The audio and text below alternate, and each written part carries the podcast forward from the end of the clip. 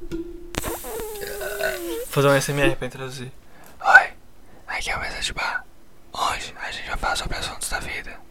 E eu estou com eles. Se apresentem. Salve rapaziada, beleza? Quem tá falando é João Lucas. Fala, gente bonita! Estamos aqui com o primeiro episódio do Mesa de Bar. O que é o Mesa de Bar? O Mesa de Bar é um projeto que se iniciou em algo que parece um bar com três jovens falando merda sobre a vida. E a gente falou, porra, isso dá um podcast. E quem são esses jovens? Se apresentem. Salve galera, tudo bom? E aí, rapaziada, tudo bom? Aqui tá falando é João Lucas. Eu sou designer animador. No momento eu me encontro no ensino médio e eu me reúno com esses dois loucos aqui pra falar um monte de merda. LOL. E eu sou Letícia, eu faço faculdade no Instituto Federal do Ceará. Eu faço letras, português e inglês. Eu amo literatura, mas odeio com todas as minhas forças inglês. E não sei porque eu faço essa faculdade. E eu também sou bolsista no PIBID, que é um programa de extensão da ciência que vocês vão ouvir bastante sobre ele aqui, porque é uma coisa que eu reclamo bastante, então sempre vão ouvir sobre isso. E é isso. Por enquanto é isso. Eu sou o Vitor, hoje que estou aqui de host na, na apresentação do episódio. Eu sou fotógrafo, não sou animador, mas sou editor, vídeos e áudios e faço livezinha na Twitch. Tamo aí, gente, meus, meus queridos. E episódio de hoje, amadurecimento. Amadurecimento, olha que coisa. O Vitor me chegou ontem falando no meu privado, ô João, vamos falar de amadurecimento. Ah, Why Bom. not? É pra começar sério mesmo ou a gente vai frescando da coisa? a gente vai Não, frescar de qualquer jeito. Tipo, é impulso a gente frescar, não tem o Pois que é, fazer. não é? Não, é porque, tipo, eu tava no Vitor e aí ele me falou o tema do podcast, né? Porque o João Lucas não tinha me dito nem nada. Eu E eu nem sabia que a gente ia fazer mesmo, né? Sabia que a gente ia fazer, mas não sabia o tema. Uhum. E aí ele falou sobre amadurecimento. E a primeira coisa minha- que veio na minha cabeça foi. o que foi? Foi. foi estigmas sociais. Desculpa. Ó, é, a gente cresce na sociedade em que as mulheres, ela, elas são é, estimuladas a amadurecerem primeiro, né? É. É, a gente vê que uma menina com 12, 13 anos já é super cobrada pra ser uma mulher madura, algo do tipo. E o homem com, sei lá, 36 anos é visto como um garoto que tá errando. E é isso É, aí, sabe? fazendo piada de peido no grupo da pelada. Sim. Não, é, tipo, eu vi muito. Eu sempre notei isso, porque, enfim, tipo, eu lembro que eu tinha uns. Uns, sei lá, uns 12 anos e eu sempre fui muito infantil. E eu lembro que eu vivia brincando com, com todo mundo de correr e tal. E eu lembro que teve um- uma vez que eu não eu tava com umas amigas da minha mãe e tal. E eu me levantei ir brincar. E ela simplesmente falou, olhou na minha cara e falou: Olha, você já é uma mulherzinha, já é uma mocinha, e não tem idade pra estar brincando. Você tem que ser uma pessoa mais madura. Eu, com meus 12 anos, não podia brincar, se liga? É uma cobrança que a gente vê desde sempre. Então, quando eu pensei em amadurecimento, eu, eu pensei nisso. Que nós mulheres somos cobradas a amadurecer muito rápido muito cedo. E homens, como provavelmente o chat, ou sei lá, todo mundo aqui. É, simplesmente não, é- não tem essa cobrança tão forte quanto as mulheres. E é isso, eu não vou ler os comentários. Ai, ai. Eu tava Pô, pensando gente. em outra coisa quando o Vitor falou sobre amadurecimento. Não, eu baseei o tema, inclusive, em outra coisa, que foi Falei. o, o amadurecimento e os seus gostos, que vai mudando conforme você vai amadurecendo É, e tudo mais. em completamente outra coisa. Foi, a gente tava até conversando a gente pensou ali. Em, a gente foi pra uma outra linha na hora que a gente imaginou o tema. E é bem legal isso que a Letícia tá falando, porque realmente é um bagulho foda, tá ligado? As mulheres também podem ser idiotas, cara. Deixa as mulheres ser idiotas. É verdade. E, tipo, eu comecei a me sentir mais livre pra poder falar merda, né? Depois do meu, sei lá, 18 anos, depois que essa cobrança por amadurecimento. É, depois que eu passei na faculdade, basicamente. Foi quando me deram mais. Ah, tudo bem. Então foda-se, cuida da tua vida. De verdade. A gente não vai te cobrar tanto por isso. Então. É isso, é, tipo, a gente vê uma, uma puta cobrança pra gente amadurecer e a gente vê homens fazendo muitas merdas por aí e as pessoas vão defender dizendo que ele é só um garoto quando o cara tem, sei lá, 30 anos, 20 e poucos anos e uma menina com 12 anos, algo do tipo, já é super cobrada em, em vários sentidos. Não, eu já acho errado pra caralho esse bagulho, tá ligado? Que pra mim é 30 anos, tu já é um velho, mano. Sim, Você- mano. Já, pô, 24 anos já é, é o limite pra você fazer bosta, tá ligado? Sim, De 24 pra frente você tem que tomar um vinho na tua vida. total. Eu, eu tava pensando no tema de amadurecimento, eu tava pensando em como eu amadureci dos meus, sei lá, ah, 13 até os meus 17 agora. E eu tava pensando muito no tipo. Que eu, me ach... que eu achei o meu lugar hum, sendo eu mesmo, sabe? É a, pr- é a primeira vez que eu me acho sendo eu mesmo. Uhum. É a primeira vez que eu sou eu, de fato. Não, Mas eu não sabia o que era ser eu antes. não é foda, eu tô ligado que esse bagulho que você tá falando. Eu lembro que eu, eu fui me descobrir, tipo, quem é o Vitor lá pra 2014, 2015. Que é, tipo, você realmente encontrar o seu propósito, tá ligado? Você saber o que que você precisa fazer. É você se sentir bem com aquilo que você tá sendo daquele momento, tá ligado? É você realmente conseguir moldar a tua linha do teu caráter. Claro que você vai quebrando algumas coisas É, dá com o passar do tempo. destoadas, mas eu mas tô você muito mais tem a tua linha principal, É. tá ligado? Vai ser. Tu tem o teu raciocínio base, que é quando você fecha ali. Uhum. Você Mas vai, é engraçado eu vou ser isso. isso. É engraçado como, como a gente vai trilhando um certo caminho e a gente nem nota que a gente amadurece, né? Pois Sim. é, a gente, a gente consegue parar pra ver o quanto a gente mudou usando um ponto de referência, mas a gente vendo no dia a dia a gente não vê. Eu acho engraçado, tipo, o quão idiota eu continuo sendo, tipo, eu faço muita piada besta. Eu falo muita besteira também, mas, tipo, não besteira grave, assim, mas, Hum. tipo, eh, alguns costumes de piadas mudaram porque eu fui amadurecendo, esse tipo de coisa, que eu nem notei. Aí um dia desses eu parei pra pensar, oh, caralho, se fosse uns dois anos atrás eu teria feito piada disso e eu não fiz. Eu falei sério, caralho. Eu comentei com a Letícia, foi não foi, foi recente até, que lá no trabalho, pouco antes da, da, da gente entrar de home office por causa da pandemia, no último dia, inclusive, se eu não estou enganado, a mina falou que gostava bastante de mim trabalhando ali, porque comigo ela se sentia protegida, que eu passava essa sensação. E alguns dias, né, alguns meses antes, o cara falou pra mim que o que faltava pra mim poder ser um, um gestor, um supervisor, era justamente você quebrar, né, que eu era muito novo. E quando você tá com alguém muito novo, você não tem aquela sensação de se sentir protegido, você tem a sensação de proteger. E aí pra mim, quando ela falou aquilo, virou a chave, tá ligado? E eu agora eu me considero mais menos um garoto, me considero mais já entrando realmente na fase adulta. É, faz Entendo. sentido isso. Ah, tipo, a minha fase de descoberta demorou bastante, né? Tipo, eu vim ter uma noção do que eu queria ser com 17. Então eu senti que eu demorei muito de. Por estudo, por várias questões. Mas. É muito legal, né? Você sentir isso. Eu sinto que eu já mudei. Já, tipo, já. Já fui o que eu quis ser e eu tô mudando de novo, sabe? Eu vejo muito isso no meu corpo físico, no caso, no meu cabelo. tipo, eu sempre descontei essas, mudan essas mudanças que eu queria ter no meu cabelo, né? E hoje em dia, eh, meu cabelo não é mais o que eu queria ser, o que eu queria que ele fosse, né? Ele foi, no caso, alguns.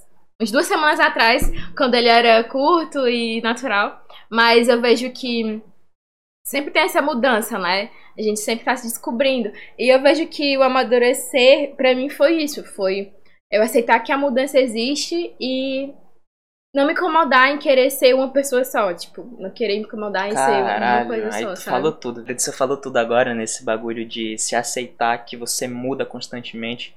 Porque eu tinha o costume de não desistir fácil das coisas, né?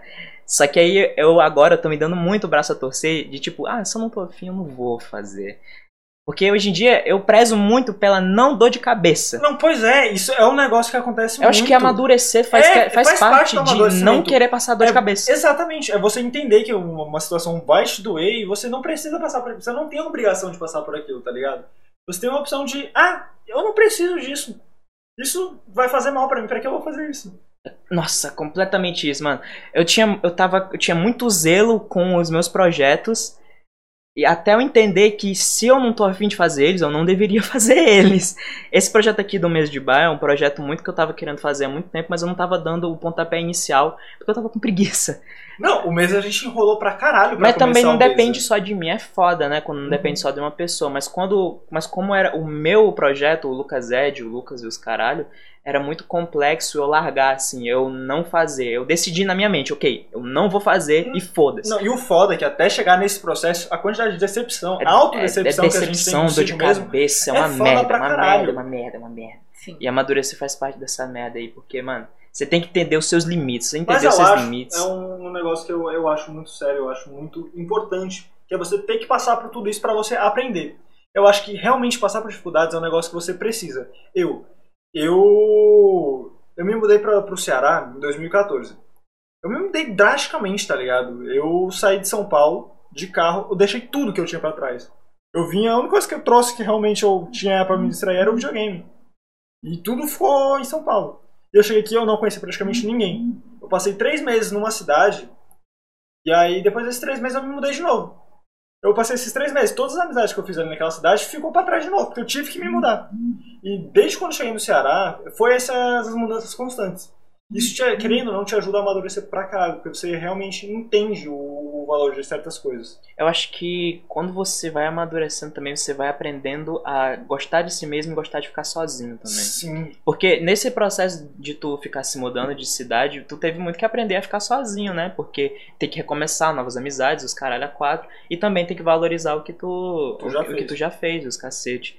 Aí eu tenho. Eu fiquei nisso porque antes eu não gostava de ficar sozinho, eu odiava ficar sozinho, sendo que eu era sozinho. Aí eu entendi que, ah, solitude. Solitude é gostar de ficar sozinho. Você tá de boa sozinho. Sim. Hoje em dia, o meu canto seguro é ficar sozinho, tá ligado? Eu não gosto É. tanto assim de ficar conversando com outras pessoas, a não ser vocês. Mas as- até com vocês, eu só gosto de conversar com vocês nos fins de semana. Porque eu gosto de manter essa relação de que no fim da semana a gente vai ter um assunto pra conversar. É importante a gente ter o nosso tempo, né? O, o nosso sozinho ali, só com a gente mesmo, pra manter a cabeça em ordem também. Porque tem muita coisa que a gente realmente precisa de um tempo só pra pensar, pra botar as ordens, botar as ordens, ó, botar os pensamentos em ordem. É, a gente precisa do nosso tempo pra raciocinar os nossos pensamentos. É muito difícil E- saber, saber medir isso quando você não tem maturidade pra parar e pensar. Cara, eu vi o flow do Marcelo Tais esses dias e ele falou um bagulho muito interessante. Que ele, toda vez que ele vai dormir, ele deixa o celular dele longe, carregando em outro cômodo, e o quarto dele não tem TV. Que é pra quando ele for dormir, ele só dormir. E ele dormir bem. E eu aderi isso, e é muito bom, é Eu já incrível. fiz isso por uns É dois tipo- dias, é muito bom É mesmo. bom pra caralho. E, e isso te ajuda muito a dormir melhor. Por quê? Porque você encara os seus pensamentos.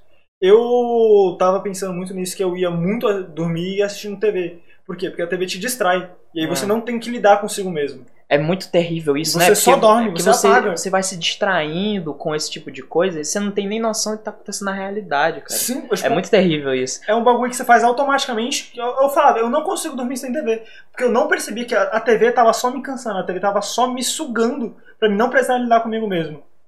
É, é tipo, eu tenho os meus vícios temporários. Você tava aqui quando eu quando eu era viciado em mangá, em anime, os caras eram quatro. Era simplesmente pra ocupar minha cabeça. Porque eu não queria pensar em alguma coisa assim do gênero. Eu acho que o que tá ocupando bem minha cabeça tá sendo fazer as atividades da escola e o projeto do Mesa de Bar. Porque são projetos que eu quero pôr pra frente, assim, e que eu preciso pensar neles de fato. E fazer as coisas. Vou dar um spoiler aqui. Depois que eu comecei a fazer esse bagulho do, do Marcelo Tais, eu tô ajeitando no meu Instagram de fotografia. E eu escrevi três roteiros, caralho. É, não fazia mó cota que eu não tava produzindo nada. é, o Vitor agora vai, vai voltar com o canal dele. Eu vou dar uma ajudadinha no ritmo e é isso aí, mano. Vai Vai ficar, Vai bonito, dar vai um negócio, vai vai ficar um negócio vai show, show, show. Ai, gente, falando sobre solitude, né? Eu também não curtia muito ficar sozinha. Eu sempre tive muito. é, eu sempre fui o tipo de pessoa que eu era muito fácil de se comunicar, mas eu nunca fui o tipo de pessoa que, que se comunicava direito, né?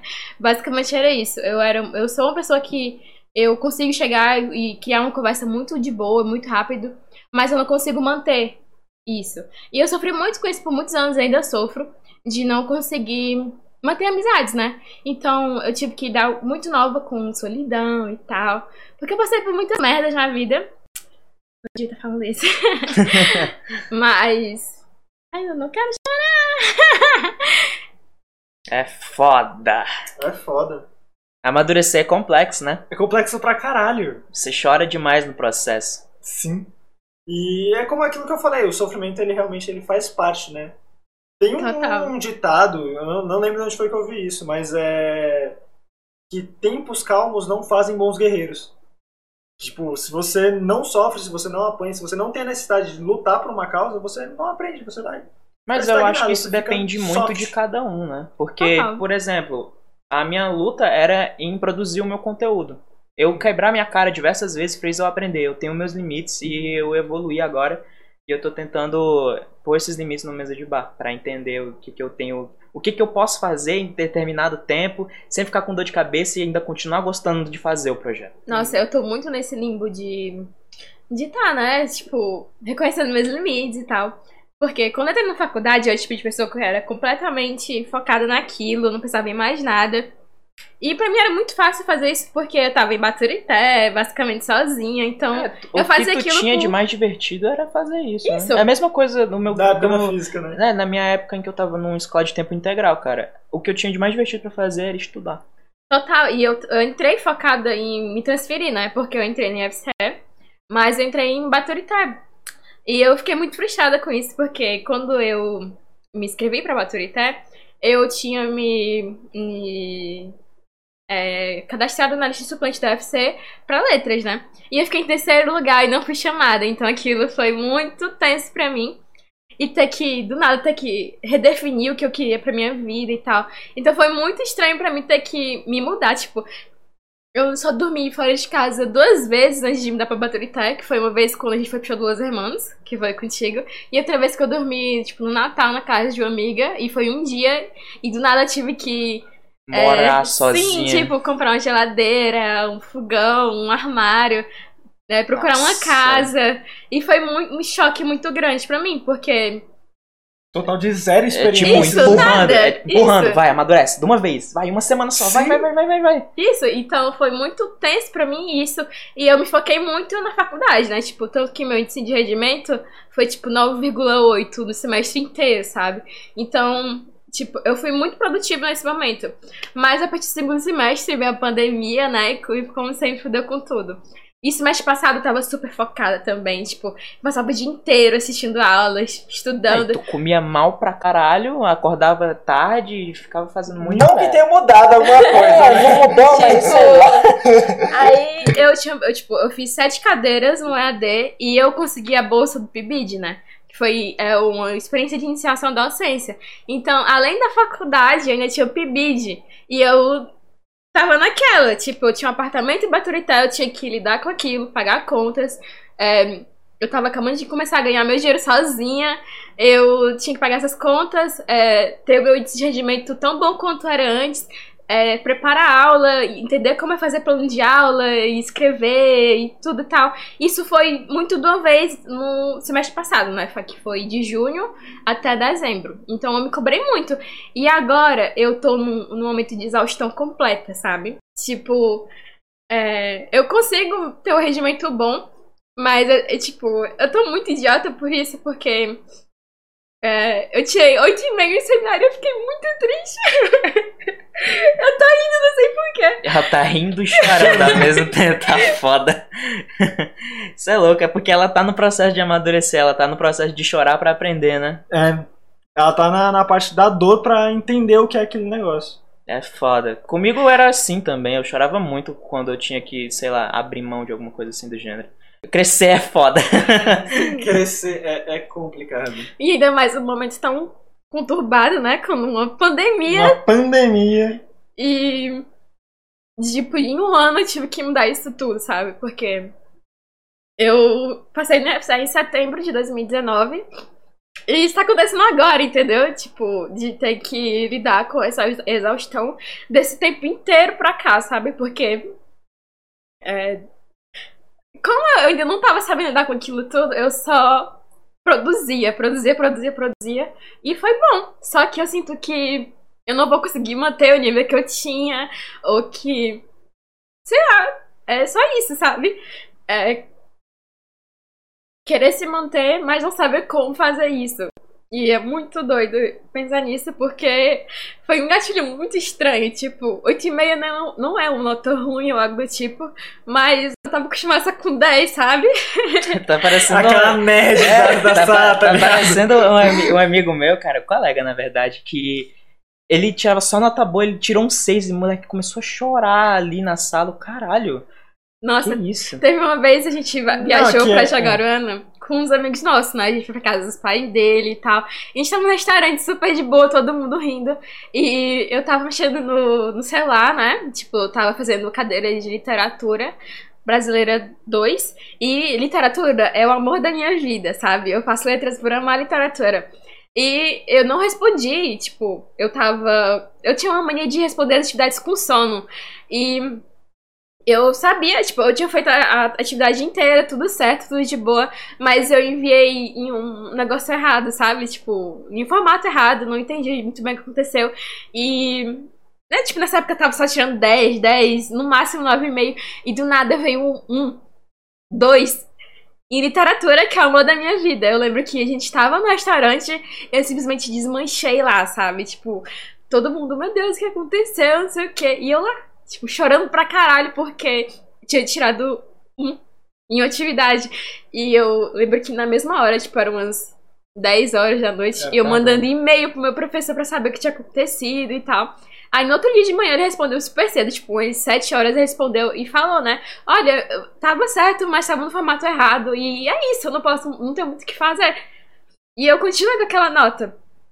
E foi, foi muito frustrante. E eu acho que lidar com esse, esse sentimento de frustração foi muito doido pra mim, né? Tipo, do nada. Eu consegui passar na cadeira, eu passei com oito, mas eu ainda lembro daquele um de uma maneira muito traumática.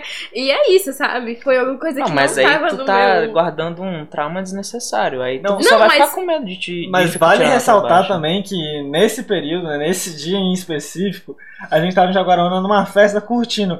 A Letícia tinha bebido tanta da cachaça naquele dia. mas Ah, aquele então ela dia- chorar Não. é inevitável. Não, tinha. Era Não, inevitável ela foi o dia chorar. da Pitu. Foi o dia da Pitu. Não, o dia foi quando a gente Não, foi embora. Não foi. Foi, Ó, a gente naquele pegou dia- aquele dia, foi a Ipioca, Então, o Steve 150. Felipe, ele, o Steve trouxe a 150, ele botou na mesa, tu tomou duas das 150 e falou, ah, é fraquinha. Ele, é fraquinha? E ele foi lá dentro e pegou a Pitu. Aí tu bebeu a primeira da Pitu, tu falou, nossa, docinha. E logo em seguida tu mandou mais dois pra dentro.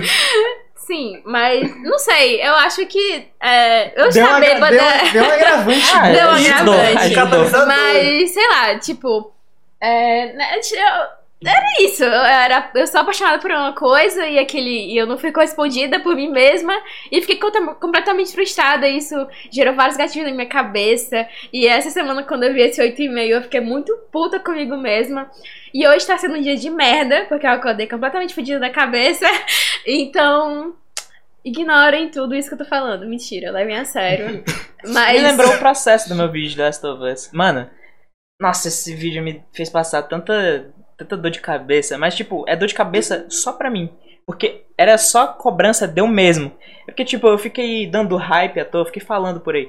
Ah, rapaziada, vou lançar o vídeo de Last of muito foda. E eu tava fazendo de fato um vídeo muito foda. Só que não ia render um vídeo de 10 minutos com uma edição super trabalhada. A cada segundo você tem que estar prestando atenção pra você notar cada detalhe da edição, tá ligado? Não faz sentido isso. Fazer um vídeo que é, de, que é pra absorver mais fácil faz muito mais sentido. Hoje em dia eu tenho noção disso porque eu estudei muito disso. Sim. Criar o Lucas, ó, foi um, foi um bagulho que me ajudou muito a ter noção dos limites e do que precisa de verdade. É porque, tipo, no Lucas Edge eu era. Eu tinha muita cabeça de um editor e que, tipo, eu precisava que o vídeo seja inteiro lindo. Cada frame dele seja lindo pra caralho. Você queria mostrar, mostrar todo o seu potencial, É, tudo que você tudo, sabia tudo, fazer. Tudo, que em- eu, tudo, que eu, tudo que eu tinha era. Não, tudo que eu, eu tinha que mostrar tudo que eu tinha. Era isso. A- mas aí no, no vídeo de Last of Us foi uma puta dor de cabeça, porque o vídeo ele não é leve em nenhum, em nenhum âmbito. Nada ele, nele é leve. Pra baixar as footages do, do jogo foi pesado. Eu fiquei uns 4 dias só baixando coisa. Porque é 10 gigas cada vídeo desse, porque é em 1080, cara. Aí é foda. Eu não botei em 60 FPS porque Deus me livre. não, e o jogo nem roda em 60 FPS. Então é 30 FPS ou 1080. Então é tipo 10 gigas todo vídeo, é foda. Aí eu, beleza, vou fazer o áudio. Ok, vou fazer o melhor áudio de vídeo que eu já fiz da minha vida. Aí a mixagem tá muito foda, mas o meu áudio hoje em dia eu vejo que tá muito mais ou menos. Mas tipo, na época era o meu máximo. Eu tava dando o meu máximo. Era Sim. além do que eu, do que Era eu podia. a sua, aquele vídeo era a sua vida. E ficou sendo, tipo, tipo, duas semanas. Tudo que eu. Tudo que eu fazia. Eu lembro. E era foda. E quando eu desci. E, tipo, em certo ponto, eu fiquei pensando comigo mesmo. Ai, tá foda, eu não quero mais fazer. Só que, tipo, eu ficava me forçando a fazer porque, ah, mano, eu já fiz dois minutos, ué, falta só oito. Entendo. Aí-. Aí eu, ah, vamos, vamos, me, me motivando a fazer, sendo que não, cara, para, porra, tá doendo, tá ligado? Aquele negócio de você querer você se apegar a um projeto que não é, né? Você É, se apegar- Aquele momento não, não faz é- mais sentido. sabe? Tipo, eu, eu entendi hoje em dia que tem hype. O meu hype dura por tipo uma semana. Se eu não fizer esse vídeo em uma semana, fudeu, não vai mais acontecer. Na real, que esse bagulho é, é apego emocional. Né? A gente tem aquele apego, aquele carinho no, do projeto, porque ele te lembra o negócio que você quis ser, que você já quis fazer. E aí abandonar o projeto é abandonar essa parte foda, de você. É foda. Ele não é só um projeto, é que ele é, uma, é a sua vontade, é a sua representação Eu de um bot- passado. É porque eu botei todo o meu esforço naquele vídeo e depois eu notei que, cara, se tá doendo tanto, eu devia parar. Mas pra Sim. chegar até nisso, foi choro, dor de cabeça, foi foda, cara. E todo mundo ao meu redor falando, e o vídeo da João Lucas? Sim. Nossa, mas isso martelava minha cabeça de um jeito, mano. Uma pressão enorme. Não, mas não era uma pressão enorme. Era tipo, sei lá, três pessoas falando, e o vídeo da João? Era uma pergunta normal, era só, e o vídeo, como é que tá? Tá bem? Como é que tá? Tá indo legal? Era só um vídeo É um gatilho era, do caralho. era só uma pergunta comum. E pra mim era. Ah, meu Deus, mano, não me lembra disso não, tá ligado? Só que eu não falava. Ah, gente. Ah, não vou fazer não. Ah, tanto faz. Aí, tipo, saiu como piada. Ah, o João não, não fez o vídeo da Last of Us, um dia sai aí. Mas eu não quero fazer não. não quero, não quero. Aí, tipo, The Last of Us, é, pra mim é um gatilho também muito imenso. Tanto que eu falei sobre isso no PIB, Ah, né? já puxou de novo, É cara. isso, Não, pô, que falando. pariu. Todo Tá mês, É verdade, eu, mesmo. foi eu que Pois é, puxei esse, foi que puxei esse, desculpa. Mas. Ah, vamos, vamos falar disso. Não, continua. Porque Last of Us também engloba essa parte do, do amadurecimento em relação aos seus Nossa, gostos. mas é demais. Porque eu lembro no, no- na época que lançou A Last of gente Us. amadureceu em uma semana com Last of Us, né? Não, eu, A gente foi eu sempre obrigada. curti Last of Us. Eu falei que era a pegada era da hora. Vocês que ficaram Não, de negocinho Eu e, com a Last Le- of Us. eu e a Letícia amadurecemos em uma semana jogando The Last of Us, cara. Foi jogando e, te- e diminuindo o ódio. Eu não vou dar spoiler, mas tipo, é foda. O jogo bem é muito mais controverso. hoje eu não, não sei se é tanto spoiler assim. Não, É, mas, acho que não, eu não vou sabe. falar, não vou falar. E, tipo, o jogo, ele. Você só consegue jogar o jogo se você conseguir exercitar a sua empatia.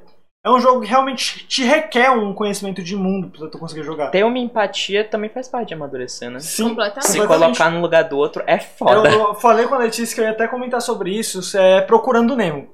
Eu sempre assisti Procurando Nemo desde criança e eu achava do caralho, mas eu não chorava quando eu era criança.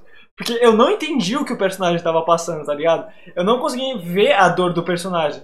E se eu assisto hoje em dia, caralho, eu me desmancho É, em ele, tá Procurando em, Nemo. ele tá em outro canto que o pai dele não tá lá, é foda. E tipo, Não. o moleque era super protegido e do nada ele vai pra um aquário na puta que pariu. É um baturité, né? Sim, a Baturita É é. o Baturité da Letícia. Esse vai ser, a gente vai usar esse exemplo pra muitas coisas. É, o é, é, é o Baturité da Letícia. Ai, gente, falando em Baturita é. Ai, tem outra experiência muito traumática, mas essa eu não vou chorar, vou prometer. É, Quando tava no fim de semestre, né, presencial, eu tava com o celular que hoje é o celular do João Lucas, né? Minha mãe tinha comprado ele pra eu ficar lá de boa e tal. E eu tava de boa e ele, ele tinha um problema quando ele descarregava, ele não ligava mais, né? Ele, tipo, ele ligava, mas demorava pra caralho pra ligar. Era tentativa e erro até uma hora ele ligar, cara. Tipo, ele ligava quando ele queria. Então eu tava em Baturité. É, tinha semanas que eu não vinha, né? Tipo, eu basicamente vinha toda semana, mas tinha semanas que não fazia sentido eu vir.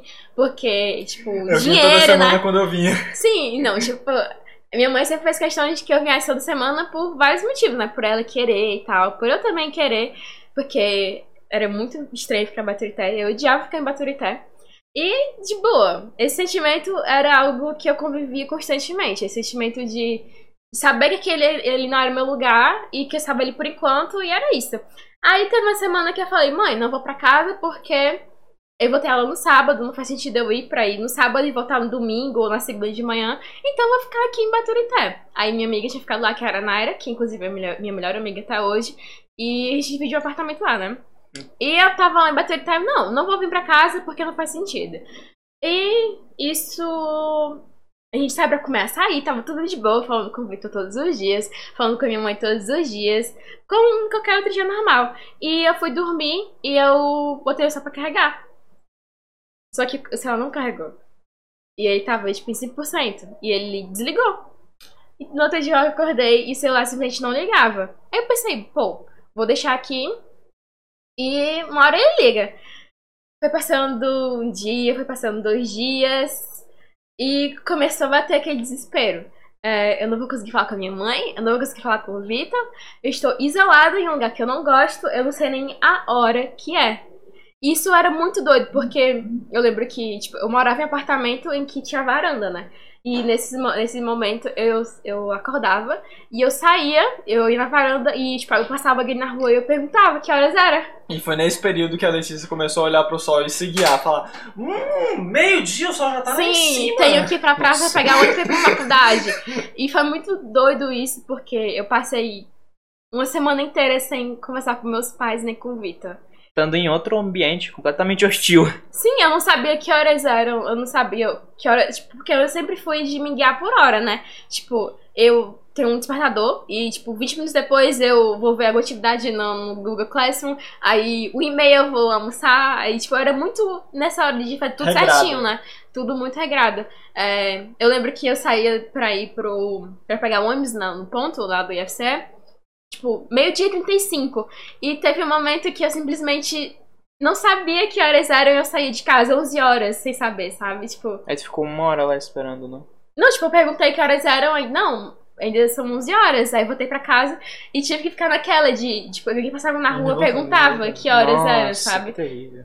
Então foi muito traumático pra mim por diversos motivos. Eu só conversava com minha mãe, tipo, cinco minutos e um dia inteiro, tipo, de noite quando a minha mãe chegava da faculdade. E era isso. Foi um momento muito doido e eu me senti completamente o Nemo do Procurando Nemo. Completamente isolada, não conhecia ninguém. Conhecia, tipo, eu tinha amigos, não Dependendo coisa. de todo isso. mundo à sua volta. Nossa, e eu lembro quando eu vim pra casa, tipo, aí minha mãe ficou tentando ligar. E, tipo, eu, eu lembro que eu chorei um caminho inteiro pra vir, se liga. Aí uma hora ligou. E aí ele ligou. Quando eu cheguei em casa, quando a mãe tentou, sabe? Tipo, ela pegou no celular e ligou. E eu E a chorei vontade muito de mais quebrar ainda. o celular sim. todinho. E é isso, gente. É foda, aqui tem. Vocês são dois exemplos diferentes de amadurecimento, né? Pra mim, porque eu ainda sou moleque, 17 aninhos, e a Letícia tá com 21. 20 ainda. Vai não, fazer o cara 20. ainda é criança, ele precisa de É, permissão você- pra jogar Legend of Colossus. Vocês estão virando adultos e eu tô virando um Você adolescente. tá saindo da adolescência. Eu tô mais ou menos saindo da adolescência. Eu tô sentindo que eu tô virando um adolescente agora. Eu sinto que eu saí da pré-adolescência, agora eu tô um Uhum. adolescente. Um Entendo. quase pré-adulto, tá ligado? Aí eu só tô, tipo, as minhas experiências não foram tão traumáticas quanto a da Letícia, Sim, completamente. mas, tipo, eu sinto que, é uma- que, que, é- que o meu amadurecimento foi importante pra mim e que, sei lá, eu sinto que eu tô muito bem como eu tô agora. Nossa, Eu cada tô muito processo. mais feliz, tá ligado? Do que eu já fui antes. E é muito estranho isso. Na verdade, não tanto. 2018 foi um ano muito bom. Mas eu era bem retardado. Mas tipo, de 2019, 2020, eu podia excluir só. Não tem problema, Sim, não, tô entendo. zoando. Não, mas- Mas os erros, as merdas que aconteceram naquele, nos anos de 2019 2020, tinham que acontecer pra eu estar eu tá assim agora. Pra eu estar Sim. sereno do jeito que eu tô. Cada processo é um processo. Então, é, a gente tem que respeitar isso tudo, né? Porque, tipo, somos três pessoas que, que são Com mundos completamente diferentes. Isso, são expe- e experiências completamente diferentes, sentimentos completamente diferentes. Então é super normal a gente achar que em algum momento a gente tá pra trás, algo do tipo, que a gente não amadureceu tanto por, por não ter passado por aquelas questões. Mas é o tipo, tem uma música do Kiro que fala, tipo, eu não preciso sofrer pra saber o que é bom pra mim. Então. Eu, eu só, É. só em saber, eu não lembro direito a, a letra em si, mas é basicamente esse sentido, Uhum. sabe? De você não precisar é, ter aquela dor pra saber o que é bom pra você, sabe? De, às vezes, você só observar o que tá acontecendo com outra pessoa já te ajuda muito a, a aceitar o teu processo e ver que aquilo tudo tá bem, sabe? O jeito que eu amadureci foi consumindo muita coisa. O que me ajudou. Não, quebrar a cara também ajudou muito a, a amadurecer, mas eu acho que consumir muito conteúdo de muitas formas, assim, por exemplo, jogar um jogo, ver um filme, uma série, um anime, alguma Uhum. coisa assim do gênero me fez crescer como pessoa um pouquinho. Um pouquinho não, acho que influenciou até que bastante na minha vida, mais do que quebrar a cara, porque eu não sou a pessoa de interagir socialmente. Cara, o meu, amor, o meu amadure- amadurecimento foi o Spotify. É isso.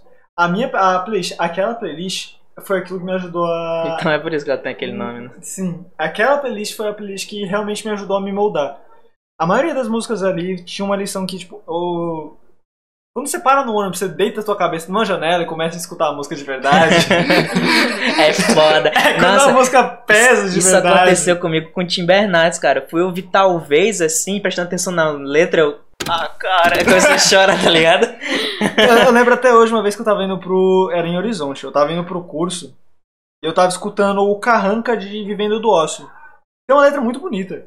A música fala: é, descubra o que você ama e deixe que isso te mate. Tudo vai te matar. Essa aqui é a verdade. A gente tem que viver sorrindo quando é pra chorar. Cara, essa música ela virou de um jeito na minha cabeça que eu falei: caralho, eu te- realmente eu tenho que fazer o que eu gosto, eu tenho que fazer as coisas pra mim. Total. Eu tenho que viver pra mim. E eu acho que isso foi um gatilho muito grande pra tu, porque tu sempre foi o tipo de pessoa que é prestativa até demais, sabe? Eu sempre converso contigo que às vezes tu se preocupa mais com o sentimento das outras pessoas do que com os teus, sabe? Então eu vejo que isso tudo é muito doido pra tu e que ver passar por esse processo é diferente, porque comigo já foi o contrário. Eu sempre fui muito de me importar só comigo mesma, então A Do gente é nada, totalmente o isso. inverso Hoje problemas. em É. dia eu também me preocupo muito mais comigo mesmo. É uma questão muito mais individualista do que pensar nos outros. Apesar de eu pensar bastante nos outros, eu tomo muito cuidado com o que eu vou falar com cada uma das pessoas. Eu Sim. analiso a personalidade de cada uma, porque todos os amigos que eu converso, eu tenho muitos anos de experiência com eles. É tipo 2 pra 10, tá ligado? É Uhum. muita experiência que eu tenho com os meus amigos. Então eu já sei o perfil deles, eu sei o que eu tenho que conversar com eles, o que eu converso com eles, etc e tal. Mas tipo, quando eu amadureci, eu senti que eu amadureci muito comigo mesmo, porque eu comecei a aceitar o jeito que eu sou, que eu sou muito babaca. eu sou muito babaca, mas tipo, eu fui. Eu comecei a aceitar o jeito que eu sou babaca. Porque quando eu não quero conversar, eu não converso. Quando eu não quero fazer alguma coisa, eu não faço, a não ser que Tu seja a muita obrigação. né? É, eu só faço o que eu quiser. a não ser que a Não. autoridade me obrigue. Tipo, É. ah, sei lá, a mãe disse pra fazer alguma coisa, ok, eu vou fazer. Mas sei lá, outra pessoa disse pra fazer tal coisa, eu, não, não tô afim não, cara. Deixa quieto. Tá ligado? É, ser individualista acho que faz parte também de crescer, né? Porque você começa a pensar muito em si mesmo e como você vai se sentir perante aquela situação que é foda. Nossa, eu tive muito isso por muitos momentos, mas tipo, teve um que a gente foi pra alguma entrevista de modelo, uma coisa assim, que foi nós dois. Hum. E eu lembro que era o diretor, sei lá, ele tava dando relato, falando de de uma menina que ele ajudou e tal. E eu, e eu, tipo, eu via todo mundo muito tocado por aquilo tudo, mas quando eu olhava pra aquele cara, eu só pensava, isso tudo é mentira, e talvez não possa ser mentira, mas eu não, não consigo confiar na palavra dele, sabe? Eu lembro que eu levantei, o Vitor tava do meu lado, e o Vitor foi falar com ele, super de boa, muito de boa. E eu só olhei pra ele e eu consegui sentir desprezo. Não Isso. sabia disso. O quê? Do quê, né? Não percebi. sei, Não, tipo, tinha tu- uma coisa nele que, que não me não me dava confiança, sabe? Uhum. Então eu simplesmente ignorava tudo nele e ficava, tipo, Ah, ah, tá. foda-se. E eu só pensei, e eu lembro que todo mundo ficou, tipo, tinha gente que chorou e tal, e todo mundo naquele momento de. Nossa, ele é uma pessoa boa, ele ajuda as pessoas. E eu só conseguia pensar, isso tudo é mentira. E isso pode ter sido verdade, mas ele deve ter olhado com um olhar maldoso, sabe? Eu não acho que tipo, seja mentira dele, mas ele tem usado pra se promover. Sim, Que ele tanto cresceu na, na carreira profissional dele, como ele pega a fama de bom e como ele cresce dentro da empresa com o cara, que Isso. ele viu, descobriu um novo talento. E eu lembro que, tipo, eu só senti desprezo por isso. E eu lembro que quando eu estava voltando pra casa, eu fiquei, meu Deus, eu sou uma pessoa horrível por pensar isso tudo, sabe? Não, eu acho que é, é difícil aceitar o quão horrível você mesmo é, né? Porque eu sou uma pessoa muito terrível também. Volta, Só que eu entender que eu sou horrível desse jeito, ah, é meu jeito, foda-se. volta pra aquela de você conseguir dormir à noite sem uma distração. Você ter que se encarar. É, É, é foda você se Com encarar. certeza. Tipo, é você que sabe seus maiores medos, é, acertos. Não, e às falhas, vezes você sabe? nem sabe. acho que tem um bagulho Total. muito ruim de, de, tipo, você querer ser a melhor pessoa do mundo. Não, não tenta fazer isso. Seja você mesmo, cara. Odeia as pessoas que você odeia. Sim! Nossa, eu, eu lembro que, desde sempre, é, eu passei por uma experiência muito traumática quando eu era muito nova, que foi a morte da minha melhor amiga quando eu tinha 13 anos. E isso me deu muito, muitos traumas, muitos gatilhos de eu não conseguia confiar em pessoas até 2019? Talvez mais, sei lá, 2020. Ontem, tá ligado? E eu sempre fui muito. Gente, o que vocês estão fazendo aqui? Eu odeio vocês! E eu sempre fui esse, esse tipo de pessoa. Eu sempre fui muito comunicativa, eu sempre falei com todo mundo de boa. Mas eu sempre fui muito fácil de odiar as pessoas. E co- conseguir. É... Pra mim, foi o, a virada de tudo da minha vida foi eu ter conhecido o Vitor. Porque foi a primeira pessoa que eu consegui confiar completamente, falar tudo que eu sinto e que não sinto. E é muito doido sentir isso, sabe? Porque eu tinha passado por um relacionamento abusivo. E é muito doido pensar nisso tudo e pensar como tudo muda em um ano, sabe? Enquanto você. O que antes era algo terrível, um gatilho pra tu, que tu ficava completamente segura com tudo. Em um ano se torna algo completamente normal, que tu consegue conversar com pessoa completamente naturalmente, sabe? Porque é, eu tive meu primeiro namoro com 16, 17 anos. E era um cara super babaca. Eu também era muito babaca, eu era muito egocêntrica. Isso eu pensava em, mim em muitos momentos. Mudou? Não, hoje mudou, nem vem. Eu me preocupo bastante com o que tu sente e com o que outras pessoas sentem também. Tanto que eu consegui virar uma pessoa mais comunicativa e mais adorável hoje em dia, né? Assim, porque eu sou muito esse tipo de pessoa que. Tipo, no IFC é mesmo. Eu não tenho, eu só tenho basicamente uma amizade, sabe? Tipo, de verdade. Na verdade, nem tenho mais, porque eu vejo essa pessoa. E hoje eu tô vendo que eu, eu tô conseguindo criar um, um apego pelo PIBID. Tipo, as pessoas do PIBID, meus companheiros de sala e tal. E isso pra mim vem sendo um momento muito doido, porque eu passei minha vida inteira desconfiando das pessoas e só vendo o pior lado delas. E do nada, hoje em dia, eu consigo confiar nas pessoas e, tipo, de depositar esperança nas pessoas. Isso pra mim veio muito dessa carga de 2019 pra cá. Foi quando eu conheci o Vitor, basicamente, né? 2018 pra cá. Então, é isso. Namore pessoas que sejam saudáveis pra você. Mas, é... quando você passar por um relacionamento ruim e que não faça mais sentido, você tente pegar o máximo de experiências daquilo tudo. Porque Tipo, meu relacionamento abusivo, o cara gostava muito da ex dele. E ele era apaixonado por ela. Então era muito gatilho pra mim falar sobre ex. E a primeira coisa que eu, que eu tive com o Vitor, assim, de, de, de ter sido esse gatilho, foi porque o Vitor é, amiga de, é amigo de todas as ex dele. Tanto que a minha melhor amiga, a Naira, ela já teve um, um relacionamento com o Vitor. Então, tipo, pra mim isso é muito doido. Esse foi realmente um processo de amadurecimento. De ter que é, lidar com um gatilho que eu tinha antes de, de não conseguir ter, me sentir segura com a pessoa em relação a ex. E hoje em dia ter uma ex do meu namorado como melhor amiga, sabe? E não só ela, né? Tipo, a gente tem um carinho muito grande pela Cacau também. Sim, tipo, uma das melhores, uma das pessoas que eu tenho mais apreço hoje em dia também é a Cacau. Que foi um ex do Vitor e tipo, eles ficaram por um tempo. E hoje em dia é, ela tem um filho, né? Uma filha, filha. Com, com o namorado dela, Marido. marido. sei lá. E a gente foi pro chá de bebê dessa criança. Eu bebi com ela pra caralho. Eu fiquei muito bem. Foi no dia do PT. Sim, foi no dia do PT. Então, nossa, tipo, amadurecimento também vem nessas coisas, sabe? Amadurecimento vem em todas as áreas. E o, esse amadurecimento de relacionamentos, pra mim, foi o que mais pegou, né? Tipo, foi o que mais me fez amadurecer em todos os sentidos. Porque é muito doido ver que o Vitor faz parte de tudo na minha vida. Tipo, quando fui pra Baturité, que arranjou meu apartamento, foi o Vitor.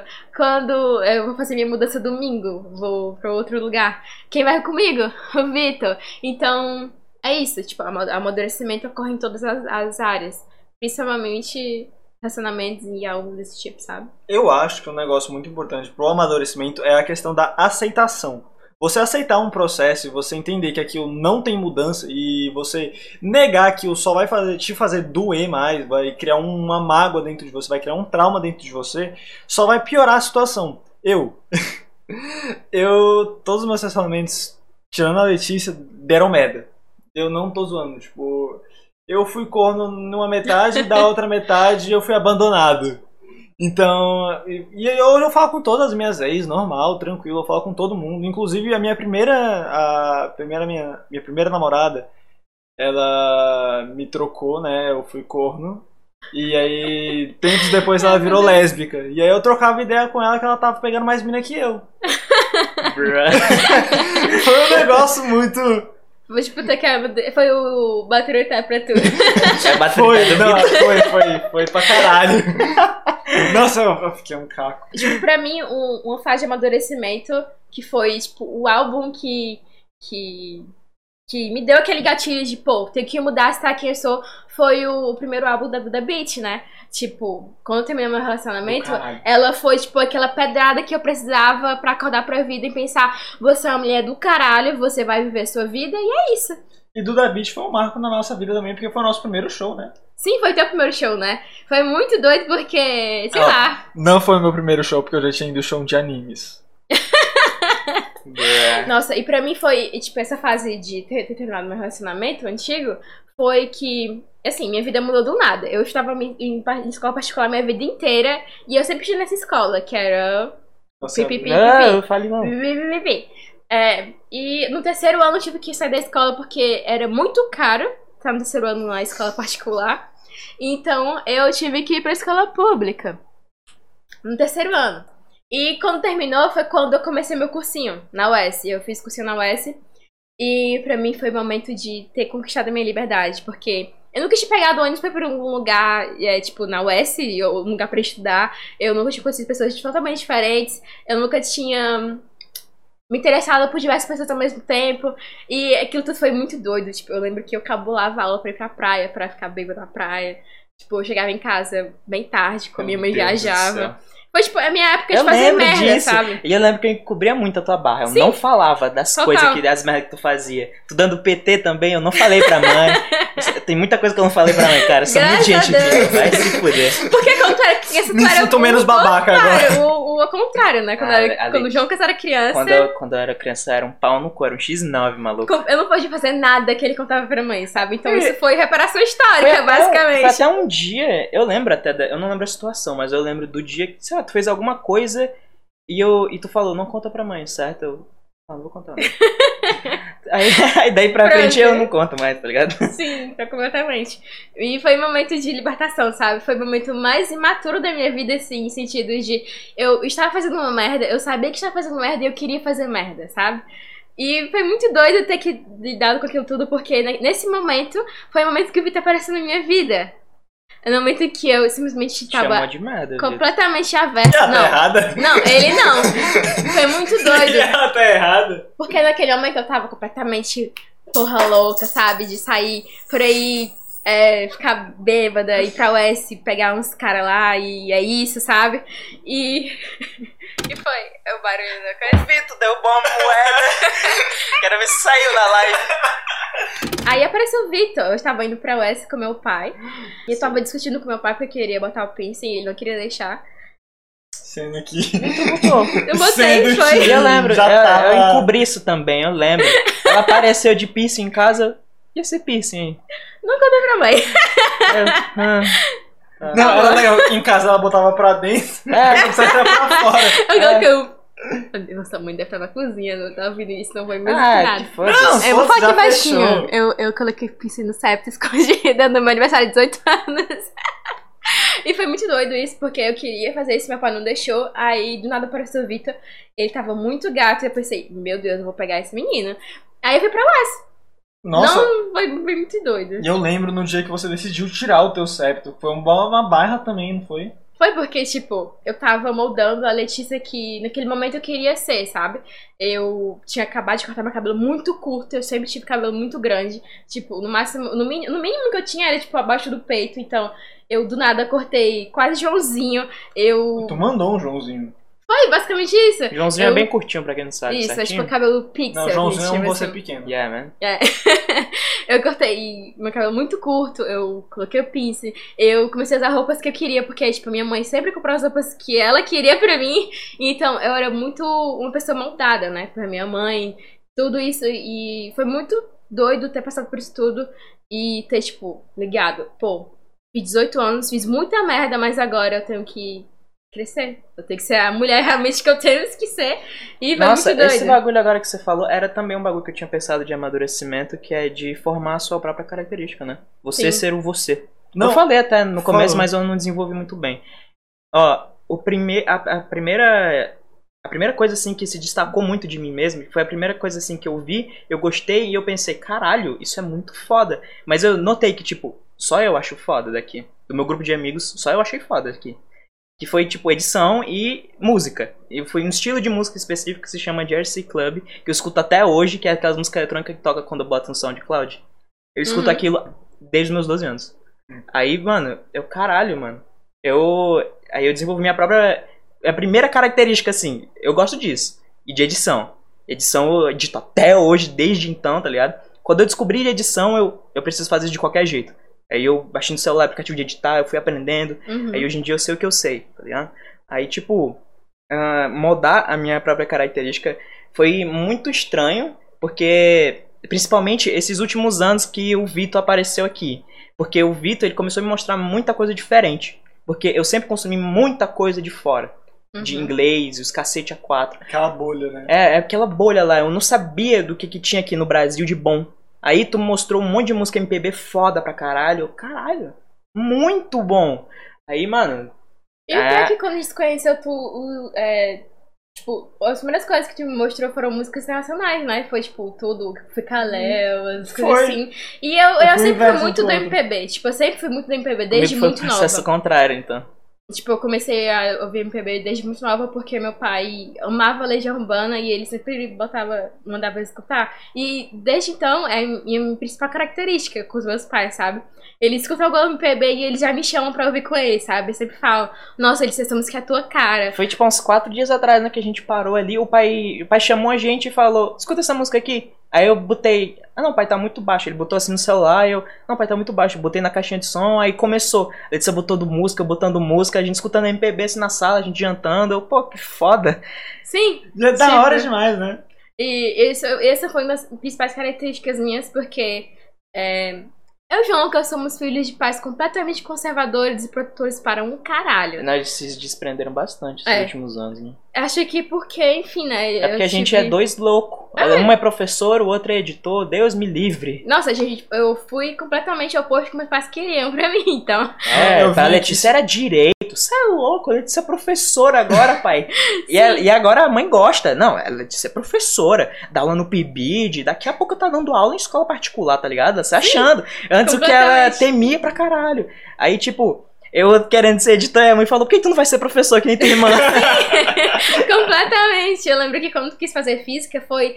Foi O simplesmente auge. que a, a- a pessoa que mais te, te apoiou pra isso. Quer fazer física? Quer ser professor?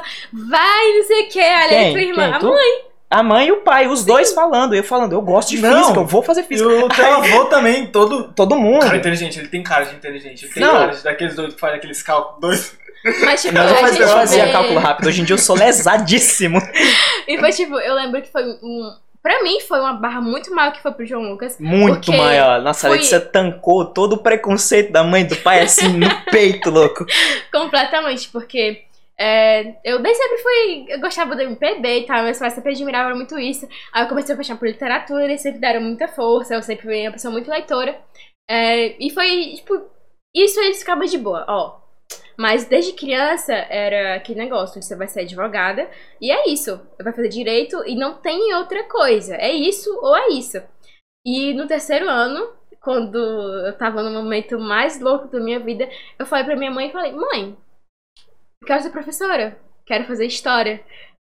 E foi tipo o ano inteiro essa guerra em casa, sabe? Eu falava, Era. vou fazer história e vou fazer, vou ser professora, e é isso. E eles, não, você não vai fazer isso, você vai fazer direito, e é isso, você não vai, não vai fazer, não vai ser professor de jeito nenhum. Eu lembro E que eu aí? não me metia nesses bagulho porque eu sempre achava muito. É uma guerra da Letícia isso. Sim. Não dá pra me meter. E aí, hoje ela faz letras direito.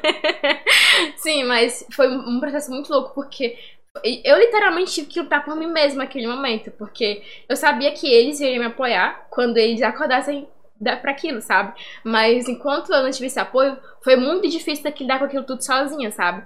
Ter que chegar em casa e falar isso que eu quero ser, isso que eu vou fazer, e isso não, não, não está sob seu controle. Isso é sobre mim, é sobre a minha vida, e eu vou fazer isso. E eles falavam, não, mas seu professor, tu vai morrer de fome, não sei o quê, não vai ter onde de morar, não sei o quê. E eu falei, ai, direito vai me dar dinheiro assim na hora que eu entrar? Isso tudo eu vou ser uma pessoa é, financeiramente estável só pra fazer direito? Por que é isso? Eu comecei a questionar muito eles e, e era uma briga todos os dias por diversos motivos, sabe? E O que fez convencer eles foi usar. foi o, o ápice, porque eu lembro que a gente saiu e a gente foi pro, pra uma praça. Ah, Bad Vibes fala disso, Bad Vibes. Só disso, o Zé.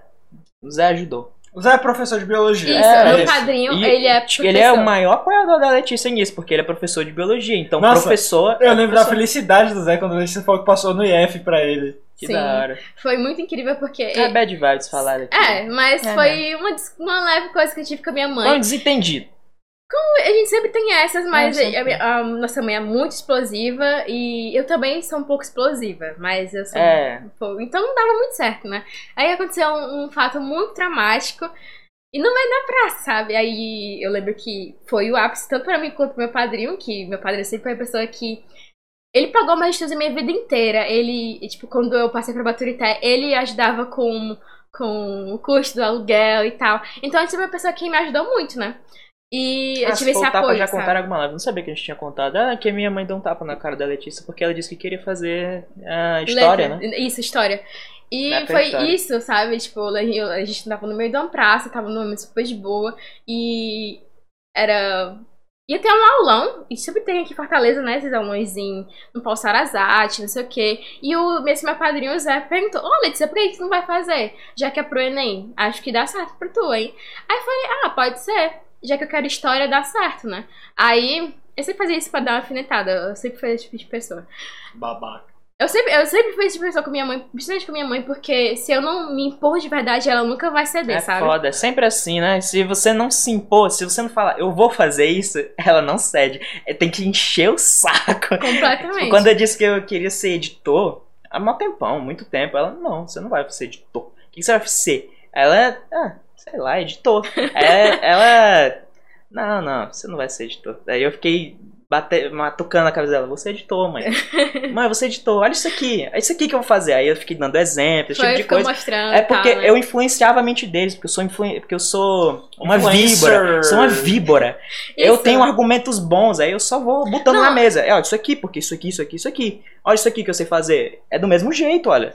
Dá pra eu ganhar uma grana com Hum, isso. Era total. sempre assim. A Letícia era explosiva. Eu achava isso muito. Nossa, eu ficava com um pouco de raiva da Letícia. Porque antes ela partia pra briga pra cima da mãe do pai, em vez de tentar convencer. Cara, é o que Convencer dizem. é mais fácil. Você chamar todo mundo na sala e fazer uma apresentação em PowerPoint, não tem erro.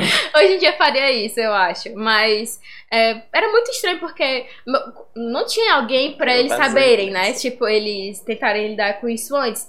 É, eu fui a da primeira a pessoa, a primeira filha, eu- eles tinham todo aquele, aquele molde pra minha vida inteira. E eu ter que quebrar isso, assim, de cara, foi muito doido por isso, né? E eu lembro que minha mãe tinha, tinha dado um veredito pra mim, né? Eu lembro que no, no- no terceiro ano eu tinha passado pra, pra história, mas foi na UFC do Piauí. E eu ia, tipo, meus pais falaram, ah, pode ir, a gente vai te ajudar, mas você é de menor, e aí, como é que vai ficar? Sempre, e eu sempre fazia isso só pra ter aquele questionamento, né? Mas 17 anos é realmente foda de resolver qualquer Isso, coisa. não tinha Ainda como bem que fazer. não foi. Isso, aí eu, ó, vamos fazer o cursinho, e se eu passar, eu posso fazer o que eu quiser, né? É, Foi, eu, esse foi o primeiro estopim. Porque depois do tapa que eu levei na cara, é, eles viram que talvez eles, eles levaram aquilo tudo pro nível completamente absurdo, né? O pai E- notou muito rápido. Ele notou primeiro que a mãe, claro, porque o pai é muito mais de boa do que a mãe. Sim. E ele notou, tipo, eu acho que a gente passou um pouquinho do limite. Tanto que eu lembro que teve uma vez, a gente tava indo pra escola, porque o meu pai sempre ia me deixar, por, por ser mulher e tal. Então eu sempre ia me deixar, primeiro na escola e depois ia deixar o Lucas na escola dele, né? E, eh, e eu lembro que teve uma vez, a gente tava na porta, ba- basicamente na porta da minha escola, e ele falou o seguinte, eu tava em dúvida entre história e ciências sociais, né?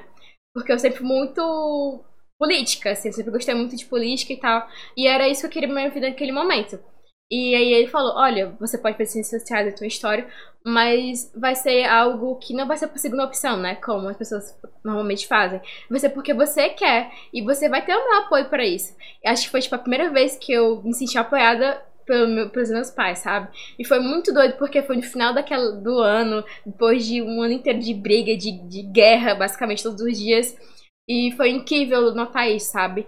De que é, apesar do meu jeito explosivo, de ter feito muita merda, de ter falado muita merda com eles, e que aquilo tudo deu certo. Foi, demorou pra caralho, foi horrível, mas deu certo, sabe?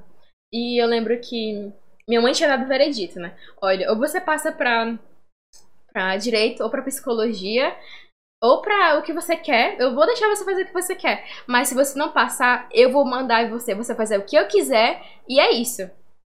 Ela simplesmente falou isso. Ou você vai passar na faculdade pública, não importa qual seja, não importa onde seja, mas se você passar, você vai. Mas caso você não consiga, eu vou mandar em tudo aqui. Ela simplesmente falou isso, então eu comecei a me sentir completamente pressionada. Eu não tava mais na escola, eu estava sozinha. Foi muito tenso, sabe? Porque eu lembro que teve o SISU do começo do ano e eu fiquei em terceiro lugar na lista de suplentes da UFC. Isso foi algo do caralho, sabe? E não ter conseguido passar aquele momento pra mim, sendo que era algo decisivo pra minha vida, foi frustrante, agoniante, foi tudo de ruim que podia ser. E eu passei seis meses parada. Eu não, eu não fiz nada nesse momento. Eu não, não estudava, eu não, não consegui fazer nada, porque eu tinha saído do cursinho, eu tinha feito a UES, também estava esperando. E na UES eu fiquei na- nos classificáveis também. Fiquei muito perto, eu fiquei tipo. Eram 24 vagas, eu fiquei em 27, 26 e não passei, sabe? E eu sempre. Eu tava com esse sentimento de, de frustração mesmo, porque eu batia na, na, na trave, sabe? quase, né? Tipo, era uma, um um- uma colocação, duas colocações, sabe?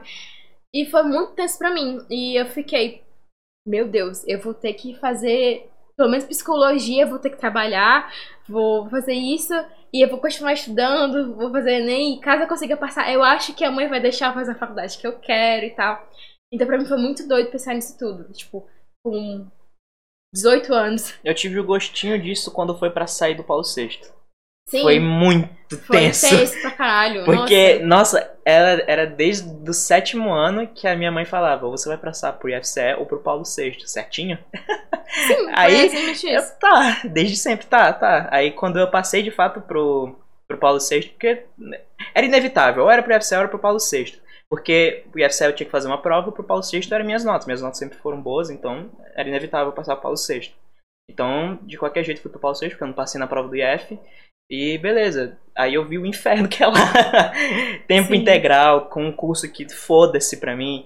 Tipo, não é que foda-se, ele vai agregar alguma coisa na minha vida, mas agregaria mais se eu tivesse interessado nele. Uhum. Aí eu, porra, eu tô fazendo o que eu não quero, tô tendo um gostinho do que é odiar fazer o que eu tô fazendo. Ah, bora ver se a mãe deixa eu sair. Nossa, aí, nossa, eu fiquei dois dias reunindo coragem, tenso. Toda vez que eu via a mãe, eu ficava segurando assim pra falar, um, tá ligado? Não saía, não saía. Aí um dia eu consegui assim, tava todo mundo no quarto vendo televisão, eu cheguei lá, mãe, eu quero sair do Paulo VI. Aí começou a conversa, eu chororou, os caras quatro, chorei muito. Sim. Mas é porque. Eu acho que. Eu lembro que eu dei uma charadinha por drama, pra eles pegarem o clima. tipo, eu quero sair, olha as minhas lágrimas, tá ligado?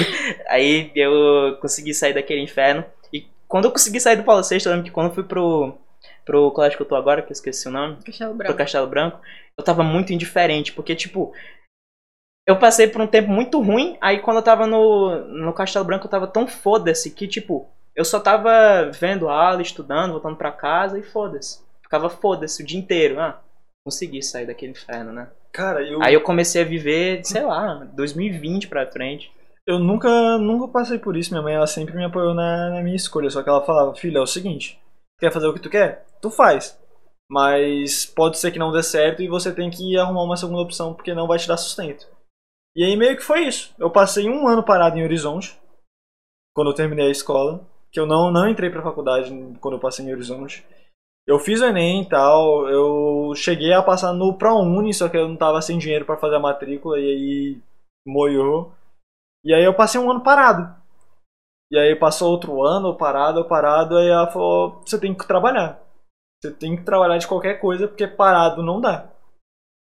E aí eu acho que foi desse momento que comecei a amadurecer, porque eu comecei a trabalhar com o público. Sempre trabalhei com público, sempre trabalhei com gente, tive que aprender a desenvolver uma capacidade de comunicação. E aí foi a parte foda pra mim, mas nem compara com ter que brigar pra conseguir alguma coisa. É, foda. Eu lembro que em 2020 eu tinha estratégia pra socializar. Naquele, naquele chá de bebê que a gente foi, eu tava com estratégia na minha mente já, cara. Qual é a estratégia? Não. Diga pro, pros ouvintes Não, que era, não tem estratégia de Tipo, socialização. era basicamente, o Vitor começa a conversa e aí eu vou levando. Porque eu sei levar uma conversa, mas eu não sei começar. É foda, é difícil começar uma conversa pra mim. Mas levar adiante eu sei. Eu sei, tipo, mudar o meu humor pra tal coisa. Mas, tipo, pegar o humor da pessoa assim de primeira é foda. Mas é porque eu foco muito no humor. Eu, o meu tipo de conversa é fazer as pessoas rirem. Tanto que aqui tem, na, na, no meio do podcast, muito momento tenso, aí eu quebro assim do nada, todo mundo dá risada. É assim que eu funciono, tá ligado? Tá ligado? Tá ligado? Tá ligado? Deu uma travada aqui mental. Fala aí, que ia É, falar. eu tenho muito disso de pegar o time da pessoa. Eu, eu, tipo, devido a eu trabalhar com, com gente, né, eu consigo identificar rápido como, como ter uma conversa com alguém. eu consigo identificar a vibe da pessoa. E aí é da hora. Eu fui pegando timing de conversa, assim, editando. Porque eu via muito vídeo de humor e eu via Hum. o que, que funcionava pra mim. Eu, será que isso aqui funciona com aquela pessoa? Não, mas ela parece ser um pouco mais normal que eu. aí eu não fazia. Eu acho que ela não tem probleminha. É, aí eu fazia uma piada mais de boa, assim, pra todo mundo dar risada. É porque eu sei moderar as minhas. ah, Uhum. Como eu vou fazer a pessoa dar risada. Nossa, pra mim, o PIBID é um pouco desafiador por isso, sabe? Porque eu sempre fui boa em, em- em dar o primeiro passo, em conversar e tal. Mas sobre dar aula é tenso, sabe? A maioria dos planos de aula do PIBID são meus. Basicamente, eu fiz 20 planos de aula, sendo que eu devia ter feito 5, 4. Então, a gente utiliza muito os meus planos de aula.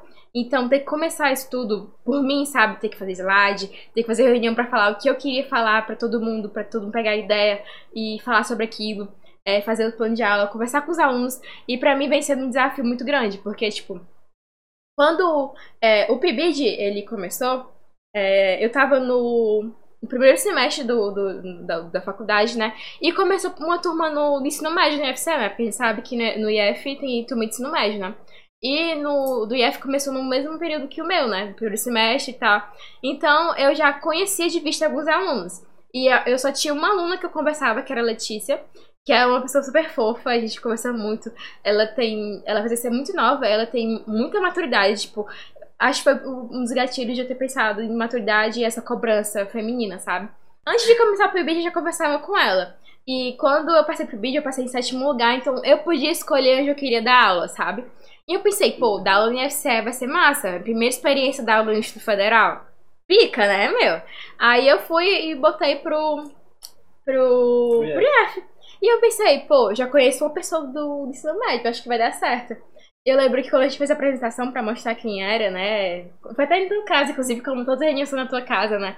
E eu lembro que eu é, tava lá, tinha os pais dos alunos lá, e eu lembro que na hora que eu fui me apresentar, eu simplesmente chorar, sabe? Desesperou. foi. Gente, o que, que eu tô fazendo aqui, pelo Meu amor de Deus? Olha isso, tem pessoas que eu só conheço uma pessoa daqui que é a Letícia. Eu só conhe... eu nunca tive que lidar com o pai de outras pessoas. Eu tava com a supervisora ali, eu tinha que ser certa e de boa. E eu lembro que a primeira coisa que eu falei foi algo engraçadinho. E desde então, a minha professora me tira de tirona, sabe? Até hoje em dia, ela me vê como uma piada, sabe? e quebrar esse, esse estigma de ser a pessoa engraçadinha do rolê e tal, vem sendo pra mim muito foda. Tanto que toda reunião eu converso com ela sobre isso, sabe? Tipo, a, ela mesma, a professora mesmo fala que desde o momento que eu comecei a, a experiência no PIBID, eu sempre peguei muito pelo humor. Eu queria dar um de engraçadinha e tal. E ela tá vendo que eu tô começando a ficar mais séria, sabe? De conversar sobre os assuntos e tal. E pra mim vai sendo. É, é o processo de podcast, maturidade, manda esse sabe? podcast pra ela. Mas eu acho que pegar pelo humor é uma boa. Não, boa pegar tática. pelo humor É é, a melhor- é a melhor tática que tática. tem. Mas é pelo AD, sabe? Se fosse presencialmente, eu lembro que todos os meus seminários eram muito de boa ah, na faz faculdade. sentido. Por, por porque- online, por ser online é foda. Isso, a gente Fazer não tem piada interação não direta, sabe? Tanto que a primeira interação direta que eu tive no chat foi quando teve seminário. Acho que foi do The Last of Us, que foi do, do, do primeiro semestre. E do segundo semestre eu tive. A gente teve que dar dois. dois dos seminários, né? E a- as principais eram eu e a Hilária, a gente falava sobre isso. E no primeiro semestre a gente teve interação mais masculina, né? Um jogo e tal. E é, teve interação muito mais com os alunos, mas eu, eu sempre eu, eu dei- eu dei ela mais pro S3, né? Que é o segundo ano. E eu lembro que quando teve no S3, e do nada a Rai perguntou se eu era. Era Corvinal do, do Harry Potter. E eu fiquei tipo. Fodel. Fodel, não sou. Negócio de Corvinal só tem coadjuvante. Não, e eu assim, tipo, eu, eu tinha acabado de ter feito a minha casa de novo, né? Porque eu, eu- minha vida inteira fui Sonserina. Aí do nada da Corvinal. Aí. do Ela nada, mente. Só Corvinal, só Corvinal. Não, eu botei na casa do Harry Potter deu. Aí eu pensei. Meu Deus, ela tá falando de Harry Potter no meio do seminário de Us, sabe? E eu lembro que eu. eu Mas isso é uma quebra me- muito boa. Sim, eu, Porque eu isso quer. Não, porque- é, isso quebra o ritmo da aula de um jeito bom. Porque desse jeito você tem mais confiança de que, tipo, estão prestando atenção, beleza? E estão interagindo bem. Graças a Deus, meu Deus. Essa é a certeza que te dá que, tipo, você tá com a, com a atenção dos alunos. Os alunos, eles realmente eles estão intertidos ali. Aham. E se você responde um aluno de um modo que, que né, o aluno puxou um negócio para um universo pra um universo muito fechado, que é pro universo de Harry- muito fechado entre aspas, né? Que é o universo de Harry Potter. Aham. E você responde correspondendo a esse negócio, você vai ser a pessoa, tá Sim, ligado? tanto É, que é, depois ela- a gente se seguiu no Instagram, a gente conversou pra caralho sobre anime, sobre o Grilo, né, a banda. E, e foi muito doido ter essa, essa interação com uma pessoa que é, entre aspas, meu, meu aluno, sabe? Eu tenho que ter uma postura séria com ela em algum momento, de ter que passar um- algum tipo de conhecimento específico, mas, tipo, agora ela tá vendo esse podcast, sabe? é muito doido pensar isso, porque é, é um é louco pensar desafio, que sabe? quem tá aqui tá conhecendo muito melhor a gente. Né? Sim, eu não sei se os alunos do, do, yeah, do, do ensino médio, né, eles têm esse sentimento por mim, de, de me ver como uma pessoa legal e tal, de, de esperar minha fala, ou blá blá blá. E eu quero muito ser isso, né, um dia. Não sei se com o IF vai, isso vai rolar, mas espero ser. Ah, esqueci o que eu ia falar. Boa. Total, eu vi, deu um branco agora. foi, foi, foi subindo Foi subindo, subindo. Eu vi isso no, no Flow. No O- flow? No Flow. Ah, tá. O Igor ele fala muito sobre isso. Que ele tá numa linha de raciocínio, que no meio da raciocínio ele esquece, mas ele continua construindo pra ver se ele lembra de chegar Não, lá. a Letícia tava falando de um bagulho aqui e eu tinha. Eu, beleza, eu vou pegar o gap no que ela falou, já já eu continuo o assunto dela. Aí eu esqueci. esqueci. Aí eu esqueci o que eu tava Não, pensando. Eu na- tava com gap também. Então, que eu esqueci o que eu tava pensando. Aí, eu Ah. tirei aquele miojo. aí depois eu. Ah, lembrei, lembrei. Aí eu, aí eu cortei a Letícia e comecei a falar. Nossa, eu lembro que o, pra mim o ápice foi quando eu tive o primeiro seminário sozinha, né? Porque antes o PIBID era designado em duplas, né? Então cada, tipo, era duas pessoas pra falar sobre tudo. E agora não, tipo, cada um fala a sua parte, tá? É bem de boa, o grupo inteiro. Mas no começo foi a minha primeira aula, né? Basicamente foi sobre o seminário de prevenção automutilação. Eu lembro que eu tava muito tensa pra isso. Que é um tema muito sério, muito né? Pra tenso, abordar. total. E eu lembro que com o S1 eu, eu fiquei muito nervosa. Eu lembro que a minha voz ficou muito trêmula. Eu lembro que os alunos falavam pra eu me acalmar, que tava tudo bem. E eu tava muito nervosa, muito nervosa, muito nervosa. E depois de uma semana eu tive o seminário com o S3 sobre o, o mesmo assunto, que foi automutilação. Eu lembro que a Rai deu um relato sobre isso. Não sobre. Não sei se ela se automutilava mesmo, mas ela falou sobre isso, que uma professora tinha dado, tipo, tipo, falado que era falta de Deus ou algo do tipo. Ave Maria. Sim, isso é muito normal. Isso é muito normal. Quando, tipo, eu eu fui uma pessoa que me automutilei quando eu era mais nova. E eu lembro que a minha mãe descobriu isso ela simplesmente falou. Eu tinha uma melhor amiga, né, que era Maria Eduarda, que ela morava aqui lá no, no lado da minha casa. E ela simplesmente falou, quando descobriu isso, olha, eu vou falar pra mãe da Maria Eduarda pra ela não, falar- não andar mais com você, porque você é o maior exemplo pra ela, porque você faz isso. Então, tipo, eu tive um puta gatilho com isso. Mas, fez, mas faz um pouco sentido que a mãe fez. Mas Um eu, eu, eu, sentido. É eu errado, entendo é errado, mas- completamente, mas... não era algo que eu conversava com ela, sabe? Ela, não sei se ela sabia, mas eu É, era algo muito isso é foda. era algo muito meu, sabe? Só, só eu sabia, basicamente. E do nada minha mãe ter, tipo, ter ouvido isso da minha mãe, assim, quando ela descobriu, e do nada, sabe? Então foi muito tenso. E eu. E eu foi o meu primeiro seminário foi sobre isso. E por ela ter falado isso, eu lembro que. E o professor que a gente teve, que foi o Rafael, ele foi perfeito nisso, porque ele me deu uma puta segurança, sabe? Então foi o primeiro seminário que eu tive e que foi bom e que eu consegui me comunicar com os alunos, sabe? Eu lembro que meu segundo seminário, depois teve isso que foi o sobre o workshop sobre, sobre feminismo, que teve uma mãe que falou, tipo, ela tava dizendo que a gente tava sendo hipócrita por mostrar só um lado. Lembro que teve bate-boca que inclusive as Então, era uma meninas mãe falaram. machista lá. Sim, basicamente era isso. Não. E ela começou a falar várias coisas, e eu lembro que fiquei muito nervosa com isso.